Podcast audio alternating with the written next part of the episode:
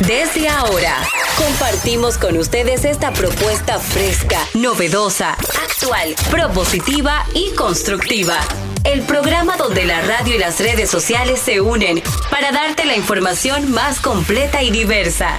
Bienvenidos al mediodía con Mariotti y compañía. Al mediodía, al mediodía, al mediodía con Mariotti y compañía. Al mediodía, al mediodía, al mediodía con Mariotti y compañía. Si tú quieres disfrutar de foros alternativos y de tuiteros rankeados, este programa es tu amigo. Tu revista meridiana para el talento una vía, para radio y redes variadas y con la canción del día. Al mediodía, al mediodía, al mediodía con Mario y compañía. Al mediodía, al mediodía, al mediodía con Mario y compañía. Si tú quieres disfrutar de página para izquierda, en la calle y el hogar, por eso no te lo pierdas. Para que hablemos un poco de salud y nutrición. Vamos allí camino propio de moda y decoración. Al mediodía, al mediodía, al mediodía con Mario y compañía. Al mediodía, al mediodía, al mediodía con Mario y compañía para que hablemos aquí de la educación vial. Siete preguntas y un chin, los pioneros y algo. Para que hablemos de derecho, de inmobiliaria y también de entretenimientos, deportes y la torre de Babel. Al mediodía, al mediodía, al mediodía con Mario y compañía. Clave hay viaje a la vista, dominicanos por el mundo tecnología y trending topic. Dilo alto, dilo duro. Al mediodía, al mediodía. Muy buenas tardes, señores. Gracias por estar en sintonía con este su espacio al mediodía con Mariotti y compañía. Nosotros sumamente felices de comenzar esta tarde. Hoy jueves ya, antesala del fin de semana y hoy con nosotros una de las más esperadas de cada jueves, Elizabeth Martínez y su segmento de inmobiliaria. Hola, Elizabeth, ¿cómo hola, estás? Hola, yo estoy muy bien, muy contenta de estar aquí iniciando eh, la tarde con ustedes. Arrancamos. Hoy, señores, es un día mundial, se celebra el Día Mundial del SIDA, 1 de diciembre. Fue el primer día dedicado a la salud en todo el mundo y la razón de elegir esta fecha concreta fue por las razones de impacto mediático, al ser el primer día del mes de diciembre. En este día se hacen muchos actos de concientización de muchas personas que salen a la calle con un lazo rojo, símbolo de la lucha contra el síndrome de la inmunodeficiencia humana, SIDA por sus siglas en inglés.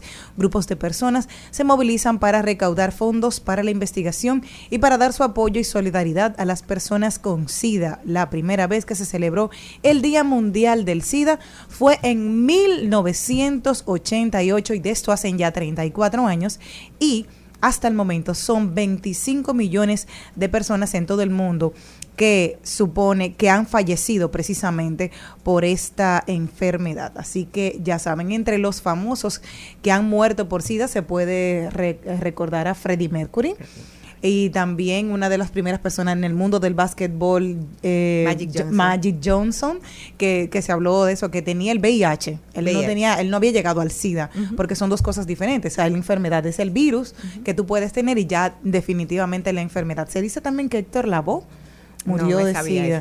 Decían que sí, uno de los que, que había tenido precisamente eh, por esta enfermedad. Así que nosotros hoy eh, re, re, recordamos a estas personas por esta enfermedad y sobre todo pedimos mayores protección a aquellas que están padeciéndolo y que tienen eh, el VIH y que viven con ella, con este virus, que necesitan esos retrovirales para seguir adelante. Así que arrancamos, le vamos a contar qué tenemos el día de hoy en nuestro programa.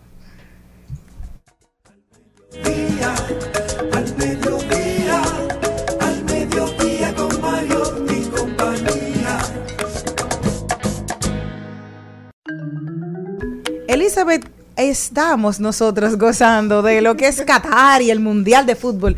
¿Tú has visto qué buenos hay algunos jugadores? Eh, eh, ¿Ha estado observando en los partidos? Mi esposo Ah. eh, lo ve muy bien. Lo él ve muy bien. Sí, él ve muy bien Él los juegos de fútbol y es muy, es muy interesante. sí, Pues hoy te tengo un ranking de supuestamente los nueve jugadores más buenos de diferentes países que están en Qatar. Así que lo vamos a disfrutar. Y arrancamos hoy oficialmente gente con, con esto de, de la Navidad y vamos a arrancar con merengues el, el día de hoy, como es jueves de TVT, vamos a tener todos los merengues clásicos que tienen que ver con esta época tan emblemática, que hasta que no empieza sin más sabor navideño, uno como que no siente la visita. El otro dice, señor, pero no siento la visita. Pero Pero, ya, ya- comenzó. ya comenzó. Ya comenzó. Hoy tenemos nuestro deporte con el más buen mozo de siempre, Carlo Mariotti. Viene nuestro segmento de Ay, lo dijo. Hablemos de derecho con Sonja Uribe, que vamos, vamos a iniciar este 2023 formalizándonos. Tenemos nuestro segmento Páginas para la Izquierda con el libro El largo camino hacia la libertad. Autobiografía de Nelson Mandela, escrita de su puño y letra. Un hombre que nos dejó muchísimas enseñanzas. Tenemos a Trending Topic, también el nuevo lanzamiento que viene por ahí de un artista que tiene el cariño en la gente. También tenemos a Ramón Emilio Candelario, un actor que viene a hablar de su participación en ese tan ganador que la mejor interpretación en el Festival de Cine Iberoamericano de Huelva, España, por su película Perejil. Tendremos esto y mucho más. También hablemos de tecnología. Hablamos hoy de Elon Musk, el primo de Charlie. Ahí viene, que tiene, ¿qué habrá hecho Elon Musk? No tendremos que hacer el segmento de Elon Musk, el día de Elon Musk, porque todos los días hace algo especial. Reflexiones desde mi alma con Angelita García de Vargas y también salud y bienestar con nuestra querida Marlenín Fernández, cómo cuidarnos, nuestra mi nutricionista, ¿eh? Cómo cuidarnos para esta para estas navidades. Pero vamos a arrancar con un saborcito así navideño para recibir a Elizabeth Martínez de manera formal.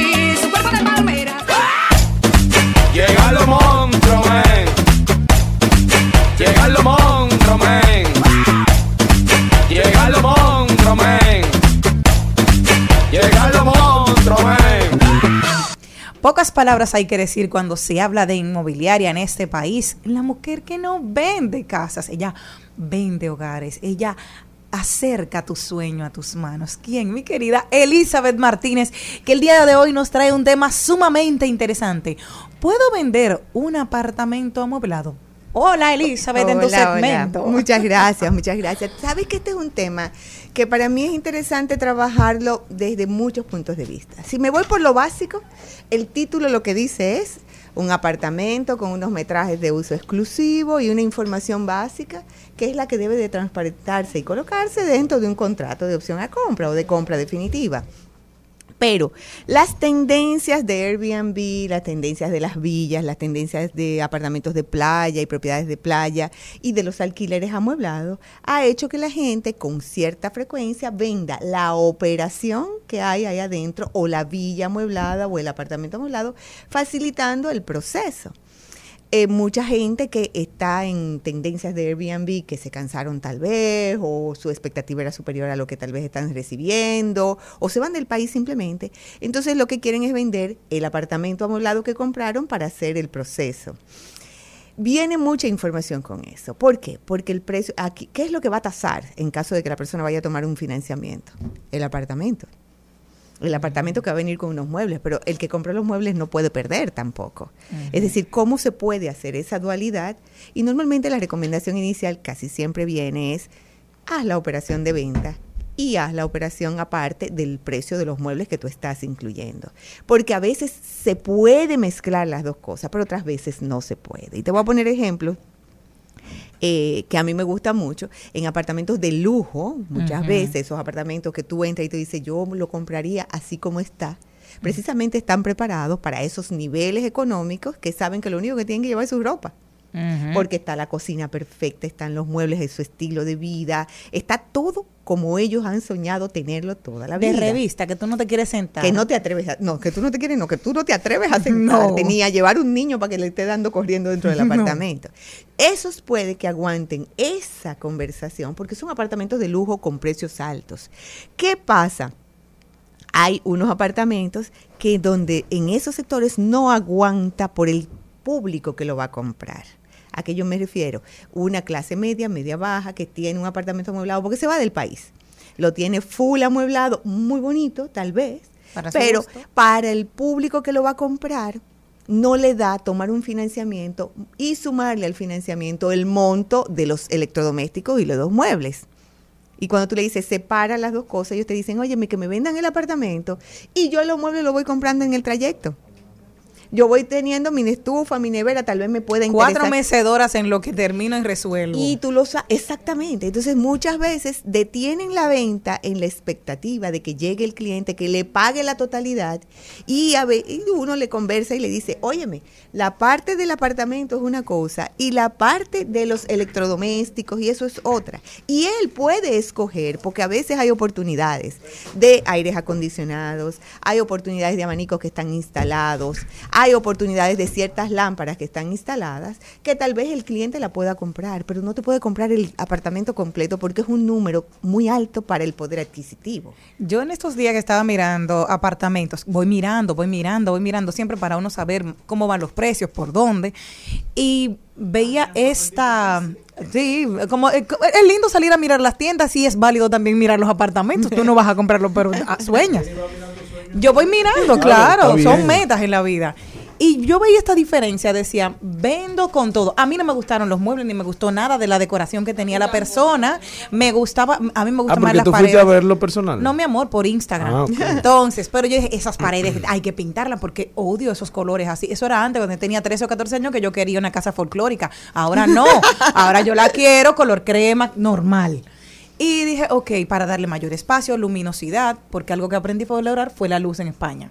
Y la diferencia eran 600 mil pesos Ya. por, por, por, por tener el, el apartamento amueblado o sin amueblar. Yo decía, pero claro, yo y le digo, mira, tienes que darme 100 mil porque hay que pintarlo, porque esos colores son horribles dentro de todo. o Entonces sea. fíjate que esa es tu mentalidad, pero el que lo vive lo adecua a su, a su- tal vez tu estilo es moderno y el propietario lo tiene clásico con maderas oscuras o viceversa, tu estilo es clásico y el propietario lo tiene con maderas eh, eh, claras. Entonces las conversaciones con los propietarios es tú identificar que tú lo que estás vendiendo es tal vez por tu necesidad, tú quisieras que te compraran el paquete completo y no te quieres meter en vender Claro. uno por uno para no estar hablando con mucha gente. Pero he tenido casos de éxito donde, según los clientes van llevando, le dicen yo quiero comprar la nevera, quiero comprar la estufa, no se preocupe, yo se la separo ahora, no le compran el apartamento. Sino que le van comprando los Lo- electrodomésticos, ¿qué? lo que la chava y viene, puntuales. y puntualmente se lo van llevando. Y cuen- cuando se termina ya de vender, el que lo compra, lo compra a precio del apartamento. Pero hay algunos que vienen con una oferta de la línea blanca. Sí, eso ¿Qué, es- qué- qué- qué- qué- qué tiene que tener la línea blanca? Porque es otra cosa. Te dejo la línea blanca. Yo odio las estufas empotradas. no, mira, no, la línea blanca básicamente es No me gusta. No me gusta. Yo soy más clásica. A mí me gusta mi estufa, que yo, mi horno. No, no, no, no. No, mira, línea Se blanca se, se trabajan los aires acondicionados, o abanicos, lavadora secadora, la nevera y la estufa. Como que, que comience a funcionar con ese tipo de cosas. Casi siempre tiene mucho que ver más con los aires acondicionados, que es lo que es más atractivo para que la gente no tenga que estar instalándolo, sino que te instala y viene instalado por la misma constructora muchas veces. Pero ahí venimos con otra cosa. Gente que está vendiendo apartamentos amueblados, pero tienen eh, a- eh, aires acondicionados de ventana. De eso que ellos mi mismos ni saben cómo hacer ni qué hacer con ellos. Entonces, eso no es un atractivo, eso es un problema. ¿Por qué? Porque el cliente lo va a tener que quitar porque no sirven. Entonces, es mejor que tú hagas de una manera honesta.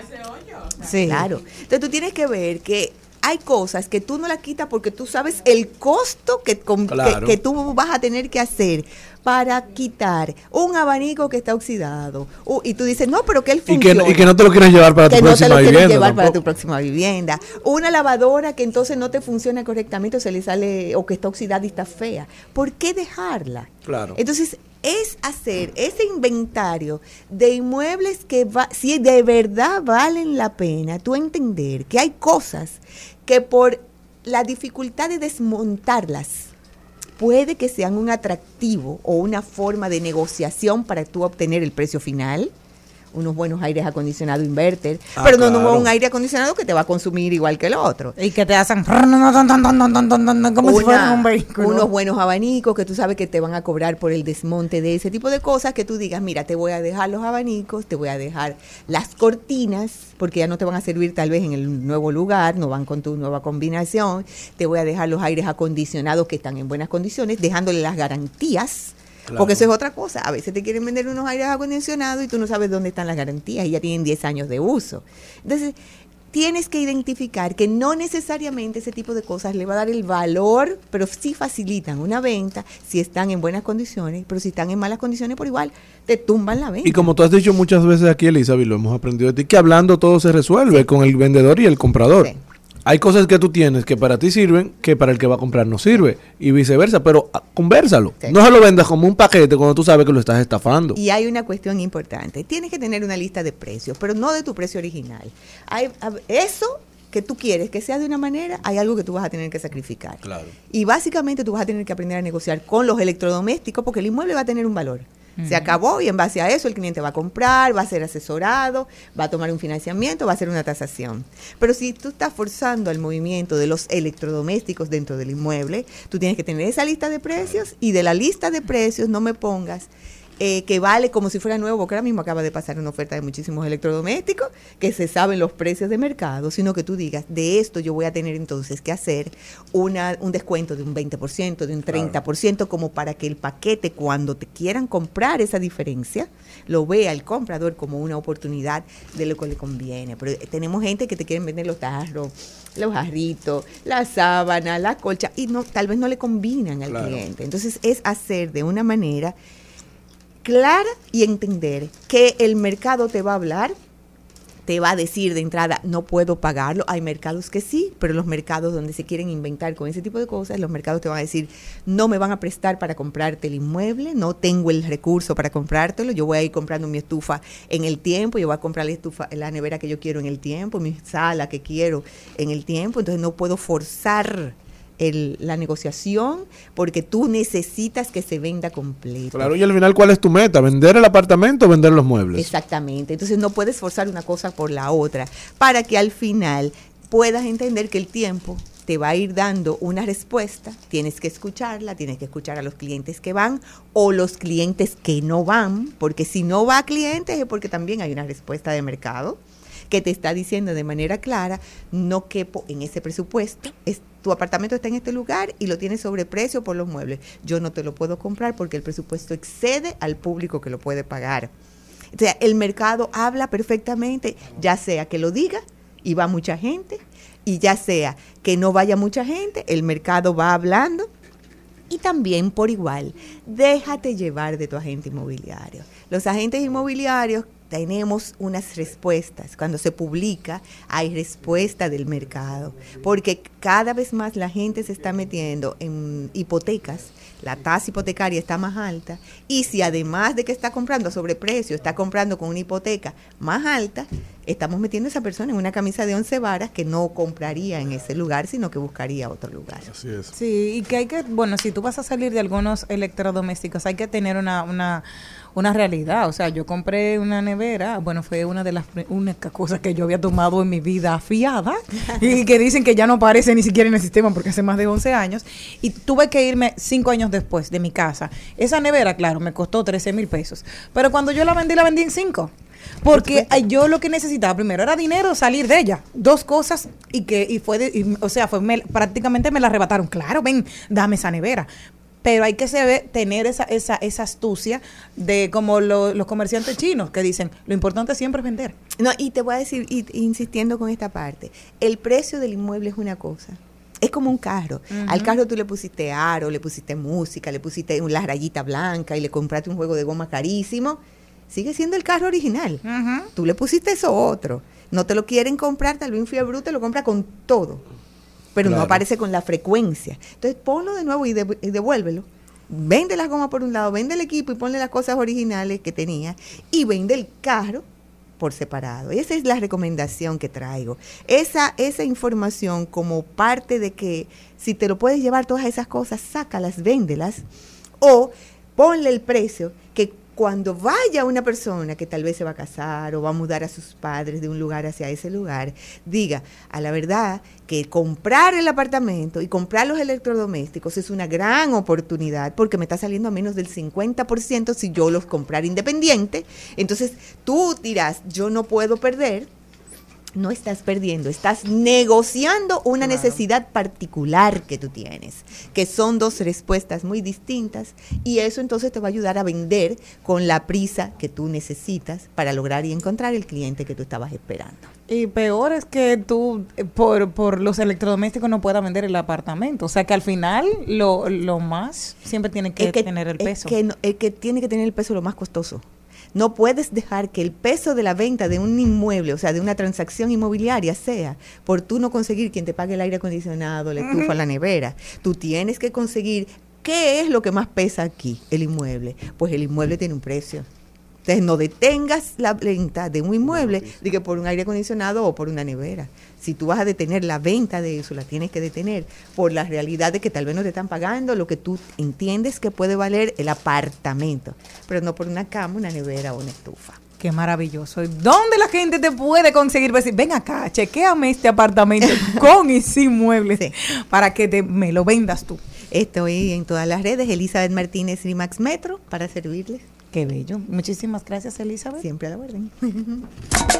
Al mediodía, al mediodía, al mediodía con Mario y compañía. En Al Mediodía.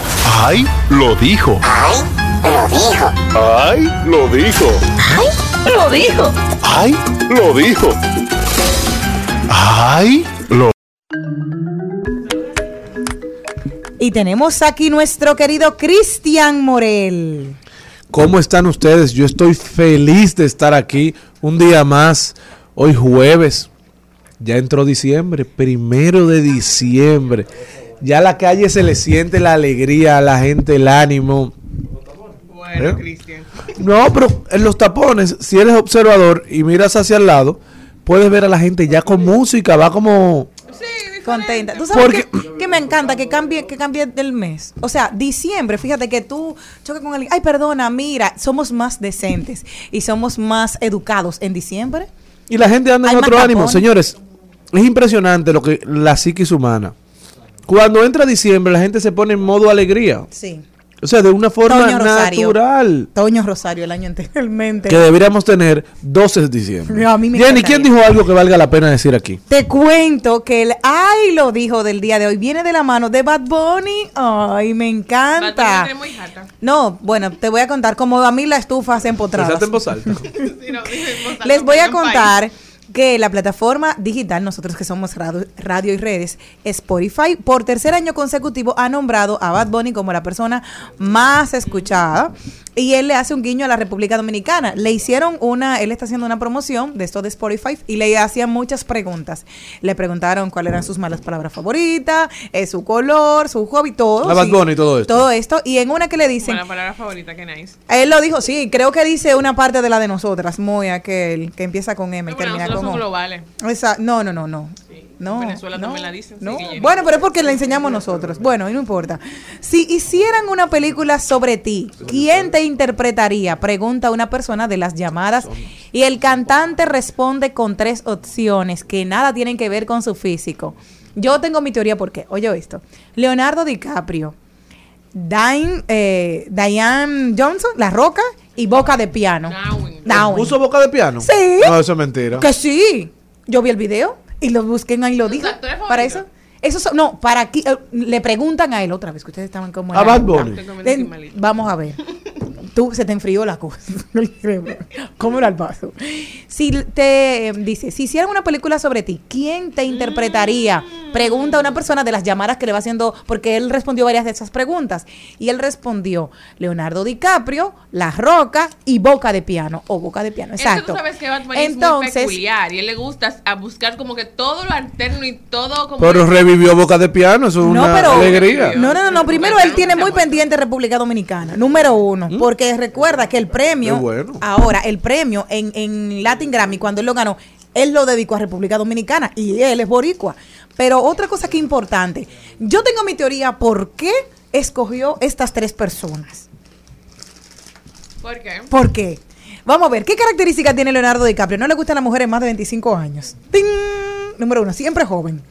Número dos, La Roca. Aparte de ser uno de los hombres con uno de los mejores físicos de Hollywood, uno de los mayores, eh, económicamente, uno de los mejores pagados, es una de las personas que más friendly es. Sí, o sea, es fíjate, es sumamente chulísimo. Y Boca de Piano tiene su característica que por la misma forma de él, de ser histriónico y, y destacarse como lo ha hecho, pues esto hace que él sea una persona sumamente respetada en el negocio aquí como de los actores más cotizados. Y yo entiendo que ahí hay tres características que él podría encontrar en cada uno. Eso es Jenny Aquino en su teoría. No sé qué, ¿qué dirías tú.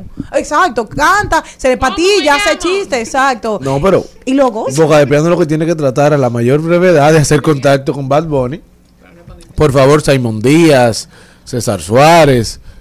Oh, pero si ya él dijo que Archie quiere. López. Archie López, que lo ponga en contacto. no es- no es- Señores, hubo una época, No, no de películas, pero de ar- eh, musicales y conocen a los managers y demás. Hubo una época donde no había película que no fuera protagonizada por Boca de Piano. Si no era. Boca de Piano, Por eso era o Raymond y Miguel, que un saludo para Miguel Cepeda que está de Exacto. afuera.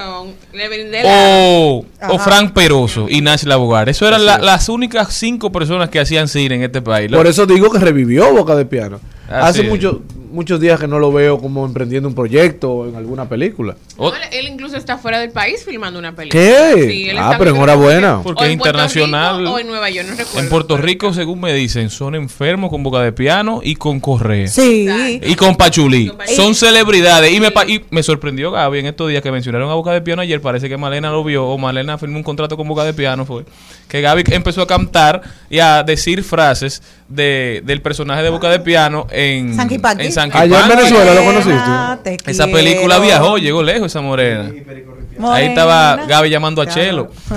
Señores, pero el otro ahí lo dijo que tenemos es de los creadores de Ha nacido un Einstein en Sabana Grande de Boyá. Ah, ya. Llega también, si me meten preso me vuelvo un Mandela. ¿Quién Esta dijo? fue la última frase de Wilkin García, el presidente CEO de Inversiones 3.14, alias el ladrón de ¿Cómo fue que mantequilla. él dijo? Que si lo meten preso se vuelve un Mandela. Tú sabes que él fue supuestamente a un destacamento. Un Mandela o un Lula. Él fue supuestamente, la versión que anda, yo todavía no lo he confirmado. Él fue a un destacamento a probar que él no tenía ninguna acusación, que él no lo estaban buscando. Y cuando llegó le dijeron, gracias por ahorrarnos el viaje, Wilkin. Que te estaban Venga acá y se lo llevaron para el destacamento. Aparentemente está esperando que le conozcan a medida de coerción Wilkin García por varias denuncias de estafa. Señores, yo desde el principio dije que esto no iba a terminar bien. Esta mañana decía un comunicador amigo que Mantequilla ni siquiera en la cárcel está seguro porque muchísima gente estafada está pidiendo no su dinero, su, Su cabeza. Pero para mí que se va a sentir feliz preso porque así no va a tener cómo pagar a la gente. Navidad Está sin ti de secreto cantará la novia de mantequilla. Bueno. Terrible, pero es justo lo que tenía que pasar. Que Dios- Lástima que duró tanto para pasar. Lástima que hay tanta gente afectada, tanta gente que hipotecó su casa, que cogió préstamos, Pues- tanta gente que perdió sus ahorros, tanta gente que se dejó llevar por la ambición. Es lamentable, es penoso. Por cierto, Mantequilla andaba por la Tiradentes ayer antes de ir al destacamento. ¿Y tú lo viste? Un amigo mío lo grabó que trabaja cerca de la Tiradentes y lo grabó en un colmado hablando con los tigres y todo. Entonces parece que después de ahí se fue al destacamento. Que Dios nos salve de un Mandela o un Lula que se convierta en mantequilla. Su pollera pintada de pájaros y colores, de amores y de canciones. Qué bonita se ve llegando del aeropuerto, regresando otra vez a su gente y a su pueblo. Ay, Juan y Manuela, tu linda piel de canela, cuando bailan a la rumba en noches de luna llena y su cuerpo de palmeras, sabor de copa y canela. Al mediodía, con Mariotti, con Mariotti y compañía. Seguimos, seguimos, seguimos con Al Mediodía, con Mariotti, Y compañía.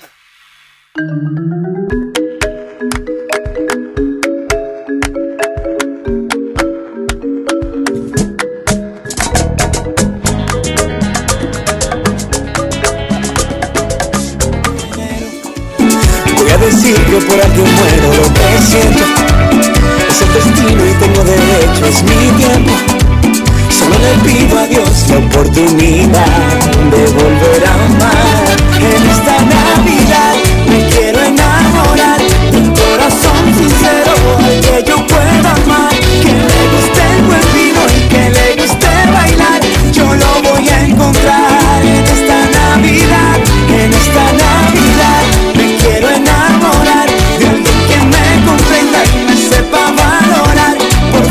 En Al Mediodía es bueno recibir buenas noticias.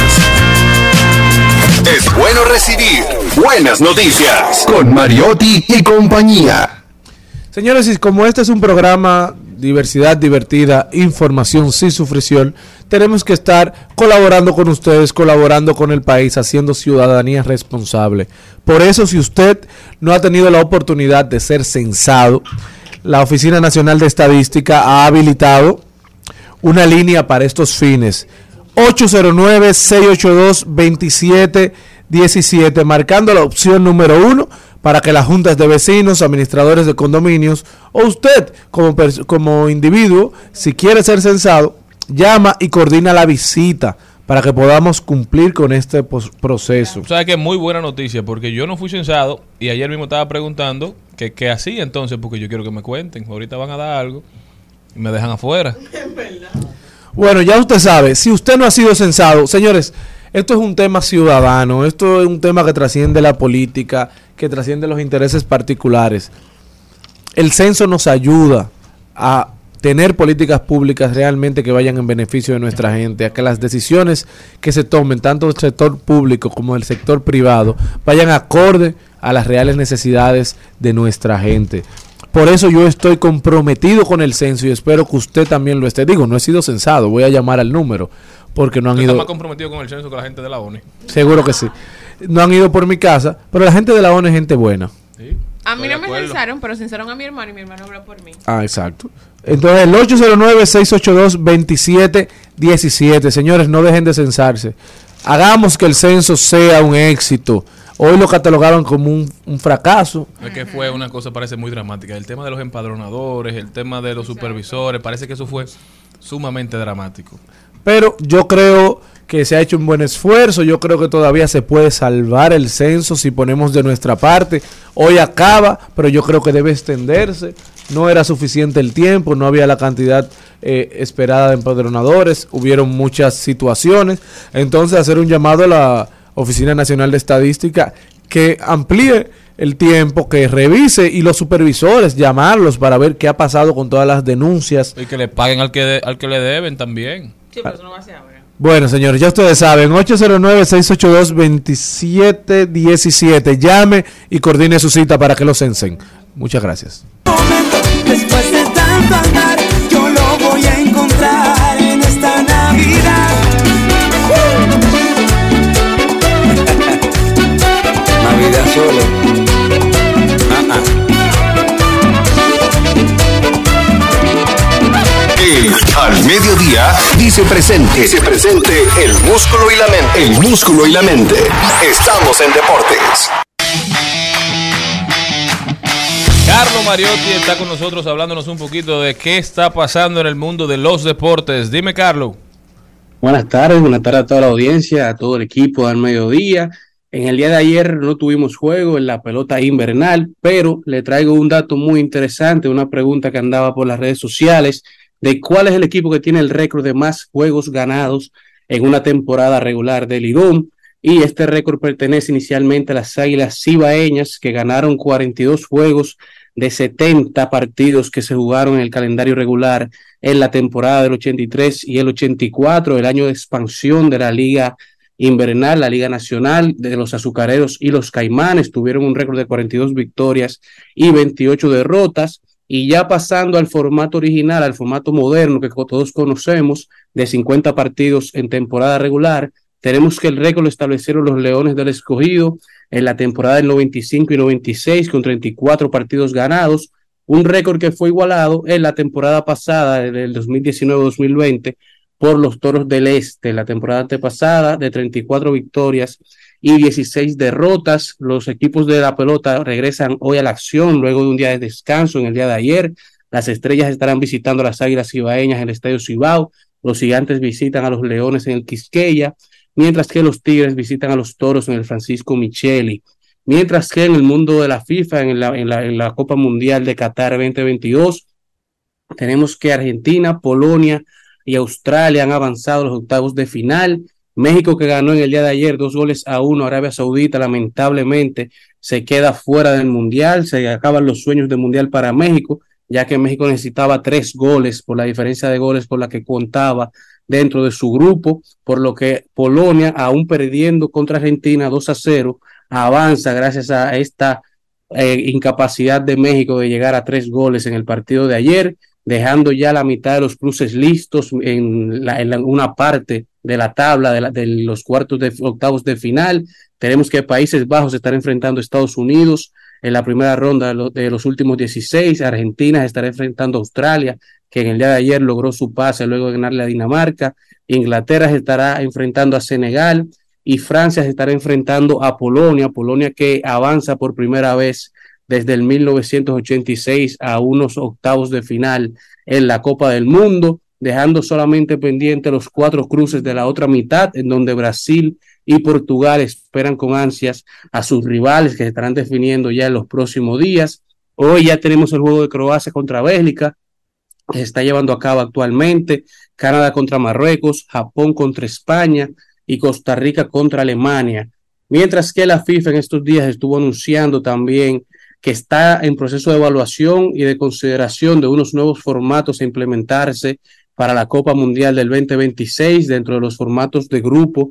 Así que la primera opción que se estaría implementando sería ampliar la fase de grupo de un total de 32 equipos, 32 selecciones nacionales, que son las que clasifican actualmente, aumentarlo a un total de 48 selecciones nacionales, creando una nueva ronda de 16 grupos con tres selecciones por grupo, en donde los dos grupos principales estarían avanzando al formato que se utiliza ahora de 32 grupos que jugarían esta segunda ronda y luego ahí se pasaría ya a los octavos de final de los últimos 16 equipos, introduciendo también en la fase de grupo una ronda de penales en los partidos que terminarían empate en la fase de grupos para así decidir qué equipo recibirá una bonificación extra de puntos para determinar quién avanza hacia la siguiente ronda. En el formato actual, cuando los juegos terminan empate en la fase de grupo, se quedan empates y se dividen los puntos. Esto terminaría con esto en una ronda de penales y estaría también haciendo un cambio en el aumento total de partidos jugados, que actualmente se juegan 64 partidos en total.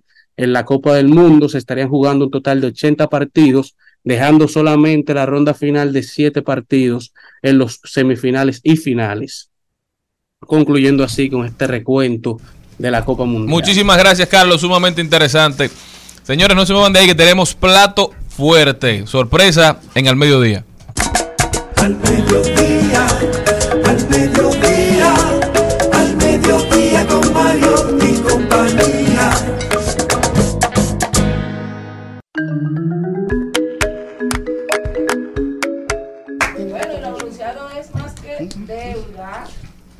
Esto, esto es más que deuda, esto es una alegría. Nosotros vamos a recibir aquí con un fuerte aplauso a nuestro queridísimo, nuestro queridísimo amigo, director, nuestro queridísimo amigo y director Archie López.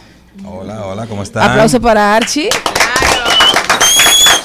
Am- amigo, amigo de verdad. Amigo de verdad, amigo, De lo- de amigo, de- time, de long amigo time. del programa, amigo time. mío personal, amigo de Mariotti, amigo de la provincia de Monteplata. De todo. O sea, de todo. Y también, por supuesto, con ese mismo fervor, fervor por la amistad y por el talento y por la compañía, a nuestro querido Miguel Céspedes.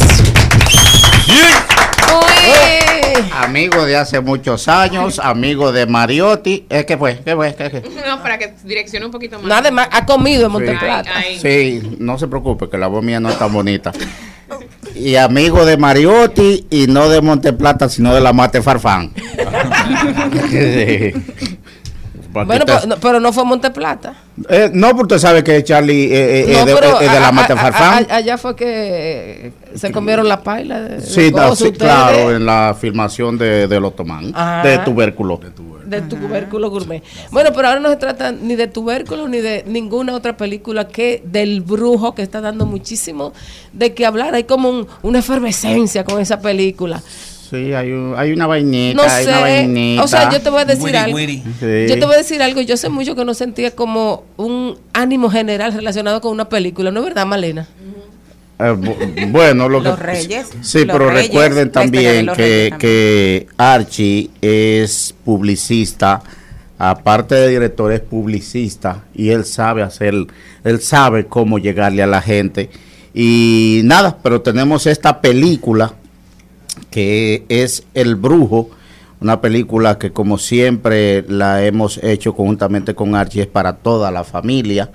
Eh, no teman llevar cualquier niño de cualquier edad, a cualquier muchachito de 95 años, pueden llevarlo.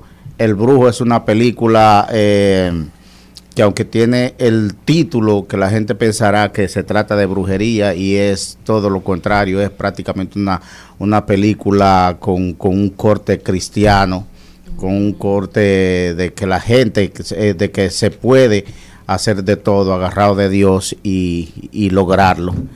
Eh, donde están Raymond y Miguel, una película netamente de humor, y donde está Archie, una película netamente con mensajes eh, familiares. Bueno, ya, ya la película la, la han visto varios pastores en la premier y ellos ya le dieron el Le dieron el visto le bueno. dieron el visto bueno. Yo tengo una anécdota.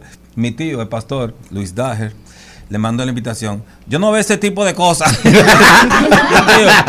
es, con, es con Raymond y Miguel. No, no, no, yo no veo eso. no, eso- yo soy, ¡Neno! Yo, yo- Yo, tío, vaya para allá. Efectivamente fue. Y cuando salí, yo, ¿qué, hubo? No, se puede ver, perfecto. Lo que pasa es que se llama el brujo, pero, pero al final lo que desarmamos lo que es el brujo, lo que es el brujo. La película es como Loto Man, la película no era de la Loto. Es lo que pasaba alrededor de la familia. Esta película tampoco de, de brujo ni de brujería, todo lo contrario, es lo que pasa alrededor de esa. ¿Y cuáles otros actores vamos a poder apreciar? Ah, pues tenemos película? Raymond Pozo también, si no sabía. Sí. tenemos Que no oh, mucha gente muy tenemos, querida, pro- tenemos problemas porque es que a Miguel no le gusta trabajar sin rey. No, no, Sí, no, hizo un no. esfuerzo. Sí. Hizo un esfuerzo. Tenemos a, de invitado a Wadi Jaques, que hace, hace de- del brujo. Sí, ustedes saben, Oh. El, brujo, tremendo, el brujo tremendo. original es Wadi Jaques. Tenemos a Tala Fatule. Tenemos a Jaden Marín, que es un muchacho que. Sí, lo conocemos. De, de- de Nueva York. Y tenemos eh, Juan Carlos Pichardo. Eh, Na- Nani Peña Nani está Peña, con trajimos a él. Nani- Dura, trajimos a Nani Nani Peña. Peña. Sí. A Nani Peña De trajimos. Miami la trajeron. Sí, Sí. así mismo. Buena, nada. Jacqueline Estrella, que es Sí, una sí. estrella No, el, también. El elenco, Jane Vargas, eh, tenemos, bueno, eh, Mario, ¿no? Archie, Toxic Crow y la Insuperable están ahí también. Sí, Toxic Crow. Eh, Mark, Mark B también, Mark B tiene una cosita también ahí. Pero una pregunta, ¿de quién es el- la idea, el guion? ¿Cómo se le ocurrió hacer esta película? Y de nuevo, claro, yo creo que podemos retomar el gran público del cine si hacemos una buena comedia. Claro, claro, bueno. Eh, Oye esta historia. Me dice decir eh, un día, ahí está Ariel Kelly. Ariel Kelly es un músico urbano, cristiano. Que tiene un guion. Yo decir, ¿sabes que Ariel Kelly intenso? Yo deciré, deciré, atiéndolo tú, porque yo estoy, yo estoy full, atiéndolo tú. Yo no, ok, vienen los 20 minutos. Archie, escucha los 5 minutos, que él tiene una idea muy buena. Efectivamente, en 5 minutos me dijo, Archie, yo estudié guion para, para, hacer, para, para hacer este guion para ti, para Raymond y Miguel. Y me contó la película y dije ahí mismo, le dije, decirle dale un cheque y vamos a darle para adelante. Y aquí, Uy. y aquí estamos, tres años después, eh, estrenando El Brujo. De verdad que sí, que, que estamos muy contentos y la reacción de la gente. Bueno, ayer en Blue Mall eh, estábamos con, estaba lleno de niños y todos los niños les encantó. Porque es una conexión con la parte criolla. Que eso es lo que la gente al final le hace falta, el campo y esa costumbre, ese- esa proyección de, de dominicanidad, que es lo, lo- lo que nosotros tratamos en la película, eso es lo que tenemos en, en El Brujo. En el caso del COVID, que tuvimos esa pausa durante estos prácticamente dos años, ¿cómo ha vuelto a tener la receptividad de la gente? Teníamos de deseo de volver a los cines. ¿Han tenido de verdad una- un apoyo de, de la sí, gente? ahora mismo eh, vemos los play están llenos. O sea, la, la gente, ese, ese año, esos dos años, la gente está tranquila. Ya la gente va para la calle y necesita, porque el ser humano no, no, no, no está hecho para, para estar tanto tiempo ahí. Entonces vemos que, que ya ha habido muchas películas taquilleras, que los cines, eh, Top Gun y otras películas internacionales, que vemos que hay una afluencia grande de público al cine. O sea que nosotros entendemos que sí, una película para para disfrutar es como, es como cuando se va al play en grupo. Ujú. Va un grupo de primos, un grupo de amigos, la gente del edificio, todo el mundo. Es, como mucha gente que va al play que ni sabe de pelota, pero van por el can. Entonces, O van eh, por el Raymond y Miguel. ah, exacto. Entonces, entonces, en este caso, la gente, esto es una película para disfrutar en grupo. O sea, ir con la familia o ir con los amigos, de, de verdad. ¿Desde qué día podemos disfrutar Ya esta desde película? hoy. ¿Desde hoy? Hoy, hoy, hoy, desde hoy, a Hoy. partir de hoy en todos los cines. Hoy es el estreno, sí. Y una pregunta, ¿cómo ha sido hacer cine durante todos estos años? Porque ustedes empezaron a trabajar juntos, creo que fue en el 2011, con Los Tomán, o en el 2010. Yo- bueno, empezamos con Cristiano La Secreta. Ahí, ahí- ahí fue. Ahí- eso fue con Raymond. Eso fue con Sí. Raymond. Después entonces heredamos a Miguel para los lotomanes y después de ahí para adelante ya, historia... Mamá, ¿usted está en droga? esa, es la frase más famosa. Nosotros tenemos incluso, tenemos un- Y los gourmet, una, ¿no? una, div- una ¿De qué película es esa frase? Exacto. Qué divertido sería. Además, Archie, los tubérculos, que a nosotros nos toca directamente, los monteplateños. Claro, nosotros Porque felices. esa yuca. Estamos, estamos, estamos ahí ablandando una yuca a ver si, si retomamos ese, ese Sí, proyecto. Tiene Monteplata la yuca buena, es dura siempre. Pero yo vi ahí que está Jochi Santo también. Pero es un elenco muy grande. Eso- Ay, esa sí. película costó Ay, mucho dinero. se- se nos estaba olvidando Dios. imagínense, imagínense ustedes, Hochi Santos interpretando a Dios. Maravilloso. Ya. Ya. ¿Ya no hay que hablar más? Sí, porque decidimos que, bueno, pero necesitamos un viejo, viejo, viejito, Un- un viejito. Morgan Freeman dominicano. Sí, sí, un El viejito que el Morgan Freeman dominicano ahora. Y ahí, pues sí, salió. viejito y que lo un viejito, un viejito ni, ni, ni, ningo que tenga la misma edad de Dios. Y va, pero Hochi. No, pero es- es- Sí, eso está oye. peligroso. No, y la risita. Está ah, peligroso. Wadi Jaque. Eh, Eh, Hochi Santos. Hochi Santos. eh, el, el Dani gru- Peña. Nani. Además de, bueno, de ustedes que no, que, No, que no- ¿qué Juan- vamos a Juan- decir? Juan, Juan Carlos Pichardo, hay mucha O sea, hay ahí. mucha, El mucha, proyecto mucha empezó chiquito y fue creciendo, creciendo. Y, todo, y toda esta gente, como dijo Miguel, eh, Toxicro, Insuperable, eh, eh, lo hicieron como, como una colaboración porque le, encanta, le encantó el proyecto. de, vamos a darle, no importa, vamos a hacerlo. Pero son escenas donde ellos salen que son extraordinarias. De hecho, la película, eh, y no es porque yo esté ahí ni nada, la película creo que para las personas reírse de verdad van a tener que verla tres veces, porque es que es demasiado rápido y cada chiste tumba el otro y no le va a dar y no le da tiempo al, al, al cuá, cuá, Mira, cuá. ¿tú tienes algún chiste favorito? Bueno, eh, es que nosotros nosotros nos gozamos.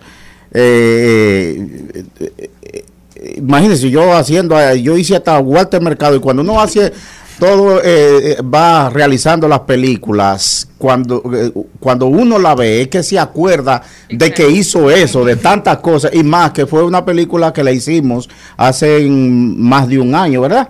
Octubre. Pues sí. Por, eh, eh, y, y- y en plena y en plena pandemia y la Sí, cosa. saliendo de la pandemia. Y, y en, el, ca- en el caso de eso que tú comentas y que te preguntaba Charlene, eh, dentro de esa estructura, ¿tú trabajas, Archie, con, con un libreto cerrado? No. ¿O ellos tienen la posibilidad, por ejemplo, de que se le ocurra una cosa durante el, el no, no momento se, no se improvisa en la filmación prácticamente nada. O sea, nosotros hacemos muchas lecturas de guiones y todas las ocurrencias se, se, se plasman ahí. Porque entonces cuando se repite tres tomas de diferentes ángulos, no Sí. deben decir básicamente lo mismo. pero el guion en sí va, eh, a- a- se lo pueden dar a Ariel otra vez para atrás para que lo haga de nuevo. porque- Pero hay, hay otro factor muy interesante de la película que Miguel hace de padre de un- del niño, de Jay de Marín, pero el niño es un dominicano docente que viene para acá en verano, como mandan los, los muchachos en verano. En verano vete para allá pasando para los, tus tíos, para tu abuelo, pero el niño quiere ser, el niño es pelotero. Y Miguel Céspedes hace como de Mr. Miyagi para entrenándolo como ser pelotero y como ser dominicano. Ay, qué chulo. Entonces ahí viene, ahí viene esta, esta relación muy chula y muy simpática de y donde donde donde impregnamos toda esta parte de, del dominicanismo. Yo le voy a hacer una pregunta, una trivia que tenemos, ¿verdad? A ver, en República Dominicana, ¿de dónde son los brujos? ¿Del Cibao, del sur, del este o de la capital? Del Del sur. sur, de San ah, Juan. no, pues está bien, míralo ahí. El sur, sí. ¿Quién es el pelotero en Grande Liga que ha dado más honrón? ¿Sammy Sosa, Vladimir Guerrero, Albert Pujol o Manny Ramírez? Albert Pujol. Albert Ah, Pujol, tú, te- recientemente. te- te- también. ¿Cuántos años tiene Fefita la Grande? ¿15, 33, 69 o no se sabe? 15. No se sabe.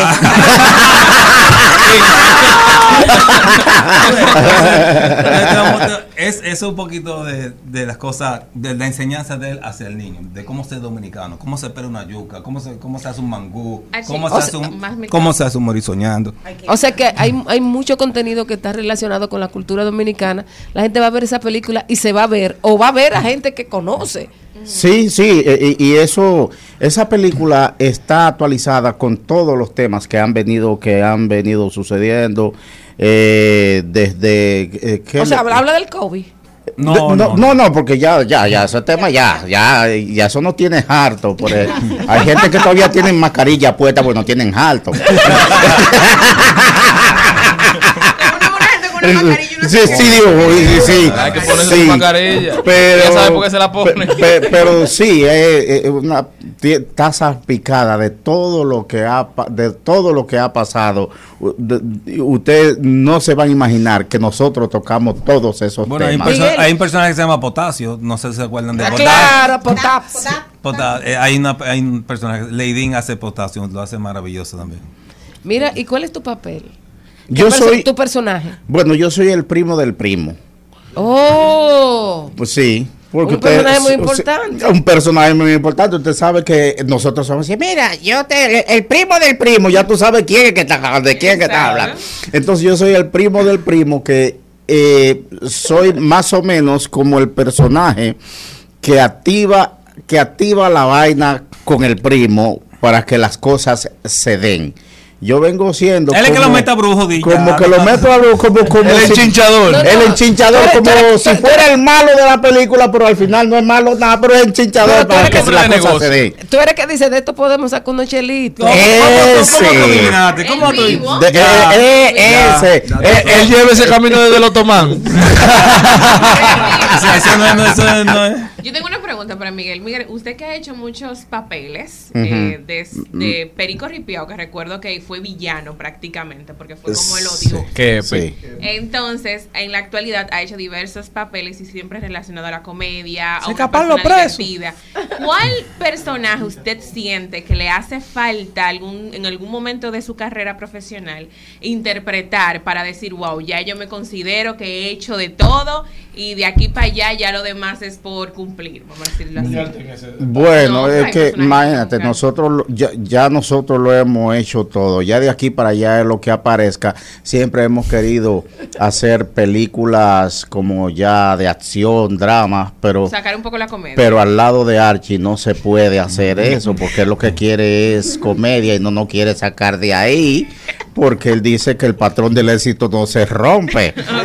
Son datos. Entonces, entonces, pe- pero yo creo que nos faltan películas eh, de acción, eh, de- drama, aunque la gente no eh, eh, asim- asimilaría más a- a- al compadre Raymond que eh, eh, más, porque yo soy yo soy como muy sinvergüencita según la gente. Pero, ejemplo, a mí me gusta mucho un personaje que usted tiene en la comedia, que es la Miss Universo.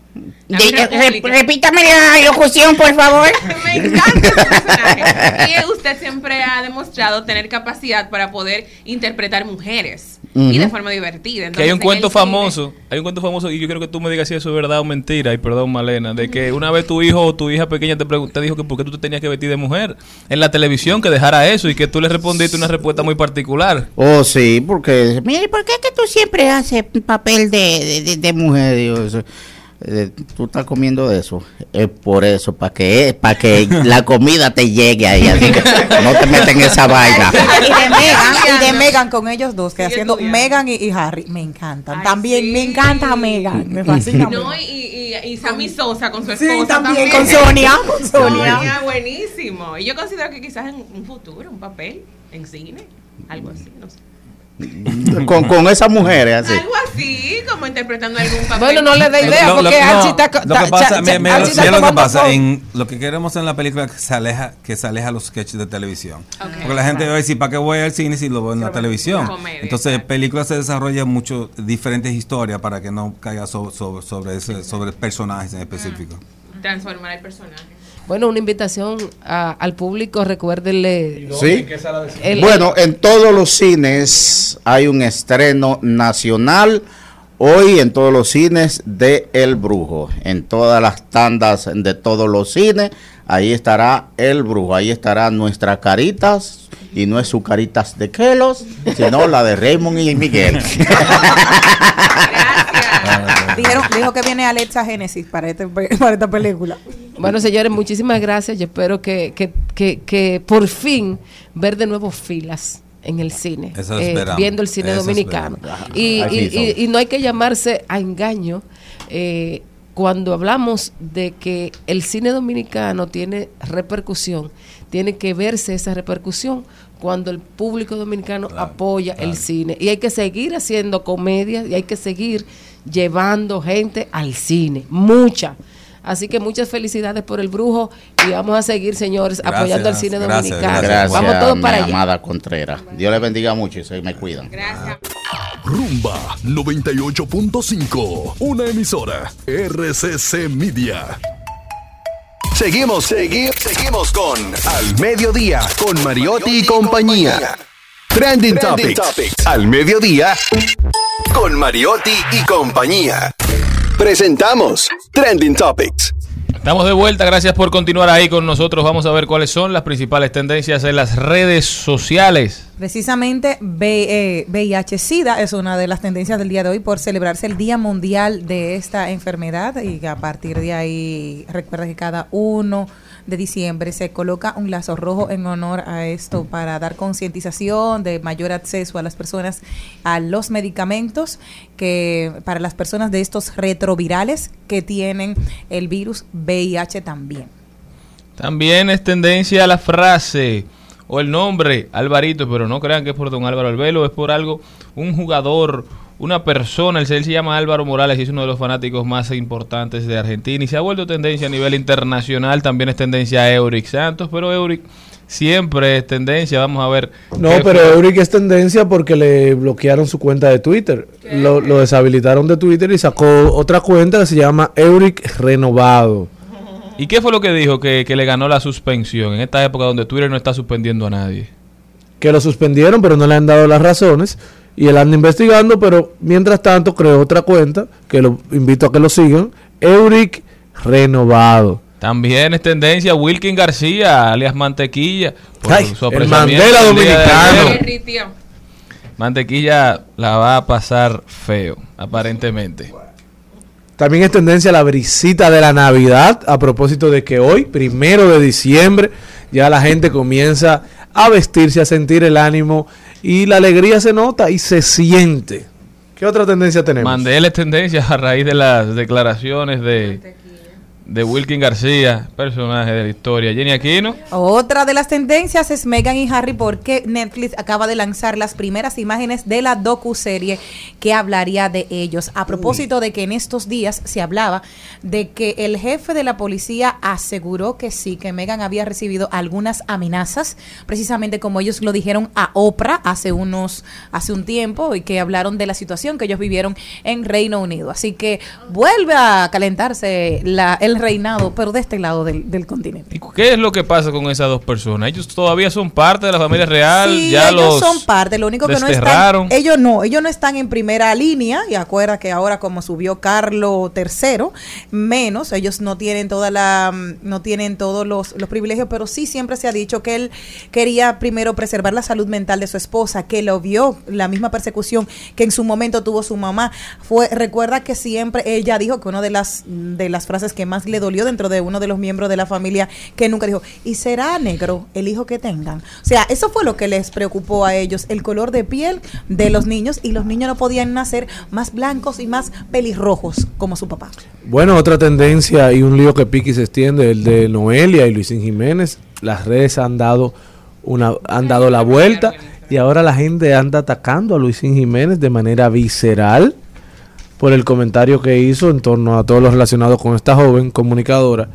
Y la- las redes, eh, un día para un lado y otro día para otro de manera eh, completamente distinta. Yo espero que ya esto se quede así, que porque el que conoce y sigue la carrera de Luisín Jiménez sabe, sabe que no fue un, un llamado a la violencia. Es su forma de comunicar de manera jocosa, en, en un tema serio. Pero también ella tampoco que se escude de eso no, para, para sí. cambiar el tema. Claro. O sea, No, al contrario, es eso es lo una único que mancha- me gusta. Una mancha, una mancha roja no se quita con una verde. Recuerda de que se va a poner mayor. Entonces, eso es, no puedes tapar una acción con otra mala acción. Y no hay violencia sana. En ningún momento, en ninguna, en ninguna consecuencia hay violencia sana. No me lo digas tú. Porque nosotros tenemos violencia psicológica y él dijo, lo que quiero es que un sobrino, nunca habló de una, para que tú veas, para que sea de igualdad. Ok, dos mujeres no va a haber problema. vuelta Pero le dijo, le dijo, un sobrino que vaya y le dé una galleta. O sea, tú estás mandando un hombre que le vaya y le dé una tabana a ella. Por, por, por, por, por Yo espero que esta discusión cambie ya, que se olvide la narrativa y que la gente olvide lo que ella dijo, que ella recapacite, que nunca vuelva a repetirlo, que estudie historia. Debería Noelia, te felicito. Una más que se hizo famosa de un disparate. También, señores, la cifra del día, según el briefing, es 30%. ¿Y por qué? Porque el porcentaje, ese es el porcentaje de colmados del Distrito Nacional que han sido atracados durante esta ola de delincuencia. Ese número fue dado por la Asociación de Colmaderos del Distrito Nacional. Dicen estos que han tenido que cerrar más temprano, aunque vendan menos, para cuidarse de la ola de delincuencia que está arropando No, pero- esta demarcación. Pero mientras equivocado. tanto, el jefe de la policía dijo que el fin de semana pasado no hubo ni un reporte de atracos ni de ninguna fechoría después que hubo varios operativos en barrios como Villajuana, Villaconsuelo y el ensanche Osama. Violencia cero, declaró eh, Pesqueira. Que no hay Que delincuencia. ya no hay, que estamos libres de delincuencia. Es percepción, es batalla. Pero empezó a descuidarse y del Pasó bebiendo ron sin bañarse. Este muchacho tomaba por la noche y por el día. De paso, de paso y repaso. En al mediodía. Con Mariotti, con Mariotti y compañía. Te presentamos De paso y repaso. Bueno, señores, esta tarde es un, una tarde de estrellas, un mediodía de estrellas en este programa y ahora tenemos una rutilante, eh, brillante, eh, creo que hasta además de un gran actor, también es poeta y, y no sé, tengo la sensación de que es una especie de divo. Recibimos hoy en este programa a Ramón Emilio Candelario. Si digo esto, tengo que decir que es un actor eh, exitoso, conocido y querido del público a través de sus interpretaciones en películas como Carpinteros, Veneno, Carta Blanca, El Proyeccionista, Liborio y la última que le ha ganado lauros internacionales, Perejil. Bienvenido Ramón Emilio. Dominicano por el mundo. Muchísimas gracias familia, ya tenemos la confianza, bueno, porque he venido y me encanta venir acá porque no sería como una entrevista, sino una conversación amena. Lo de Divo no, todavía, yo solo soy simpático y lo que yo hago se debe a la gente, no puedo creérmelo. Todavía no, no puedo. Bueno, yo, te- yo, yo veo que tú pones mucha atención a tu vestir, como que te gusta andar bonito. No, me gusta andar cómodo, lo que pasa es que no es lo que tú te pongas, sino como lo lleves. Humildemente. Sí, sí, sí, sí, sí. No, no, hay que hacerlo claro, porque que en este país, con tantas inseguridades, la gente confunde la seguridad con pedantería. todos los problemas que tenemos como nación es por esas inseguridades típicas del dominicano y bueno. Lamentablemente mi familia cometió el error de decirme lindo dos o tres veces y eso no cala en mí. Por, Claro. por una interpretación que impacta, conmueve y convierte en inolvidable todo el dolor de una tragedia histórica. Así eh, motivó el jurado eh, cuando te dieron el galardón. ¿Qué significa eso para ti? Oh, para mí una maravilla porque prácticamente soy como una especie de embajador de nuestro país, de nuestra cultura. eh, y lo estuve recibiendo con muchísimo agrado. El primer premio que me llevé, como dije en mi discurso, fue la gente maravillosa de Huelva. O sea, yo entendía... Excelente, un festival que ya tiene 48, 48 años. años. Y además un festival de mucho prestigio Claro donde, sí. donde han ganado las grandes estrellas de, de- del arte internacional. Es así, es así. Entonces, sumamente contento. eh, ya por lo menos estamos enseñando al mundo nuestro arte, nuestra cultura, nuestros colores, que gracias a esa ley de cine que tenemos y a la misma de Cine podemos proyectar todo eso en todo el mundo. Tú sabes que, ay, perdón Maribel, pero tú sabes que cuando se empezó a hablar de la película, muchos dijeron que quizás no era el momento de contar esta historia. Tú como protagonista, ¿cómo te has sentido en ser parte? ¿Cómo ustedes han analizado el impacto que ha tenido la, la película a nivel internacional? Yo creo que, que eso es una... Tu opinión me interesa bastante. Claro, mira, para mí es todo un orgullo. Eh, lo primero es que el tema en sí, eh, nosotros estamos contando ese tipo de historia para que estas futuras generaciones no la repitan. Perejil prácticamente es la historia que cuenta a las estupideces que puede llegar el ser humano cuando se deja guiar por el odio. Sé que el tema dominico-haitiano es algo muy controversial en este país. Eh, sin embargo, eh, a la gente se le olvida que estamos hablando de Rafael Leonidas Trujillo, una de las dictaduras más férreas que ha tenido este país. En Esa, que el- en Latinoamérica completa. Entonces, no, no, no, no se puede estar desviando el tema. Eh, de eso es que se trata. En esa masacre murieron dominicanos también. En el mismo tiempo que nosotros pasábamos la dictadura, los españoles pasaban por la dictadura de Franco, Batista en Cuba. No, no, no, no de bien las cosas, que siempre toman el tema dominico haitiano para otra para fines políticos. Yo tuve el privilegio de trabajar con Sergio Antonio Uribe Vizcaíno, un maestro del teatro clásico acá en la Sí, frontera, sí. como por cuatro años. Y sí, es un tema político, pero cuando tuve la realidad eh, de dominicanos y haitianos en la frontera, tuve la convivencia que tiene. Están los mercados binacionales, que sí están las autoridades, pero si funcionan de esa manera, son por los seres humanos de ambas naciones que se aman. Nosotros no podemos estar difundiendo el odio, y más ahora en estos tiempos tan volátiles. Eh, Difícil. los ingleses y franceses duraron que más de 100 años en guerra, se secuestraban reyes, reinas, y hoy en día mira las relaciones que llevan. O como los españoles con los árabes, o sea, no, no, no, sí se conoce la historia, entiendo que sí, que hay políticas migratorias, pero se puede trabajar eso respetando la dignidad humana. Crear puentes en vez de destruir. Exacto, y lo que hace un país inteligente es llevar buenas relaciones comerciales con su país vecino. Eh, aquí vivimos en un país, que bueno, ahora estoy hablando de eso porque tú sabes que en el extranjero uno se comporta, pero estamos en el patio y aquí uno lava los trapos sucios. Aquí vivimos en un país clasista, sí hay una especie de racismo también, obviamente. Eh, yo vengo de una mujer cibaeña, bellísima, así como con la tez que tú tienes, y un negrito maravilloso de Villa Altagracia, Ramón Candelario, que por eso es de capuchino. El mundo entero se debe, se debe a eso, es un crisol de razas, o sea. Me, me- me gustó mucho que también eh, Mm. le dedicaras en un momento de tanta vulnerabilidad como el que está pasando en Haití, que le dedicaras el premio. Mm. Fueron ¿Qué te los artículos, película? fueron los artículos de la prensa que salieron. Yo incluso publiqué el discurso que hasta empezó con un, pro- un poema de Pedro Mil. Mi problema ni- no es ni siquiera que digan que yo solo haya dedicado al pueblo haitiano, porque lo que está a la vista no necesita explicación. O sea, la protagonista es haitiana. Ahora bien, lo que sí me puede molestar un poco es la intención con la que se hace. Ya, claro.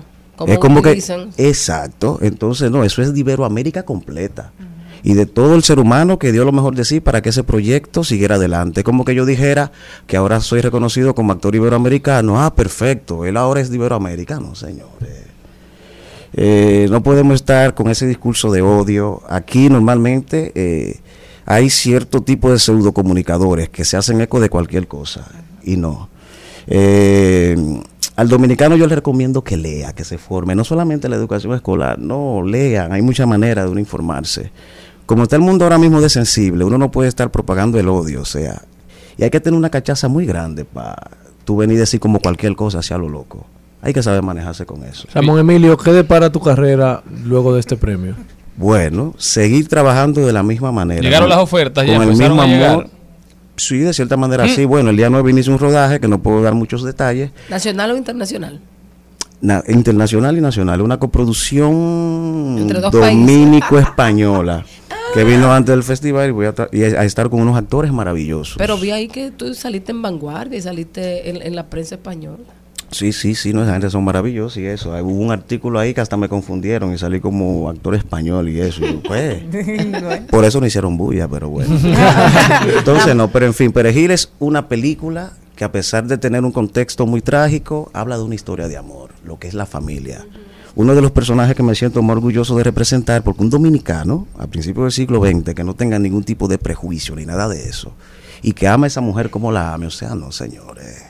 Ramón Emilio, háblame de dónde ha estado esta película en festivales y todo. Y si ya estás mirando tú para Netflix, porque Netflix se está fijando mucho en dominicanos y sobre todo en el talento. Más allá de una, de una nacionalidad en el talento. Y de eso te sobra. No, olvídate, donde quiera que me llamen y necesito un actor, ahí yo voy a estar. ¿Y dónde ha estado viajando? La película lleva ya una treintena de festivales, se estrenó en el Festival de Miami, donde ganamos el premio del público y el premio al mejor afiche. Ya luego ha recorrido Ahora Huelva, que gané el premio como mejor actor principal, Cindy Landy en el Festival de Oldenburg en Alemania, En Huelva no fueron dos premios. Tres. Tres. Ganó el premio Pablo Neruda, que ahí tengo los datos, tendría que leer, dame leerlo para decirlo bien, para que no malinterpreten mis palabras. Eh, ganó el Colón de Plata eh, como mejor actor principal a este servidor, el premio EIS de Pablo Neruda al mejor largometraje de la selección oficial a concurso del festival y el premio Casa de Iberoamérica que concede la Federación de Asociaciones Iberoamericanas de Huelva. O sea, que no es poca cosa, modesto y aparte. Ya entonces luego, ahora mismo, eh, mi querida compañera de reparto, Cindy Landy, está en Suiza, representando al país, que eso no se le puede olvidar a la gente. Cuando a Cindy Landy le preguntan sobre la película o lo que ella desea, es el concilio entre las dos naciones. Y habla maravillas de este país donde quiera que llega. Se ganó el premio en el Festival de Odenburg como mejor actriz. Y ahora está representándonos dignamente en Suiza. Entonces no, olvídense de esa bulla y esa cosa, porque si hay una cosa que me encanta a mí, yo siempre he dicho que acá uno vive en una especie de pseudo fama. Yo hago mi bulla con una película, perfecto, salgo, pero después me encanta volver a la tranquilidad. Cuando salieron todos esos artículos y los comentarios, que obviamente hemos recibido buenas críticas, pero también mucho hate, como dicen los millennials, pero uno ignora esas cosas. Pero ya es bueno cuando este tipo de situaciones salen, uno aclarar ciertos puntos, porque yo fui a representar al país allá. Entonces, señor, uno no puede estar pasando vergüenza en el extranjero y esa loquera. ¿Y próximos proyectos?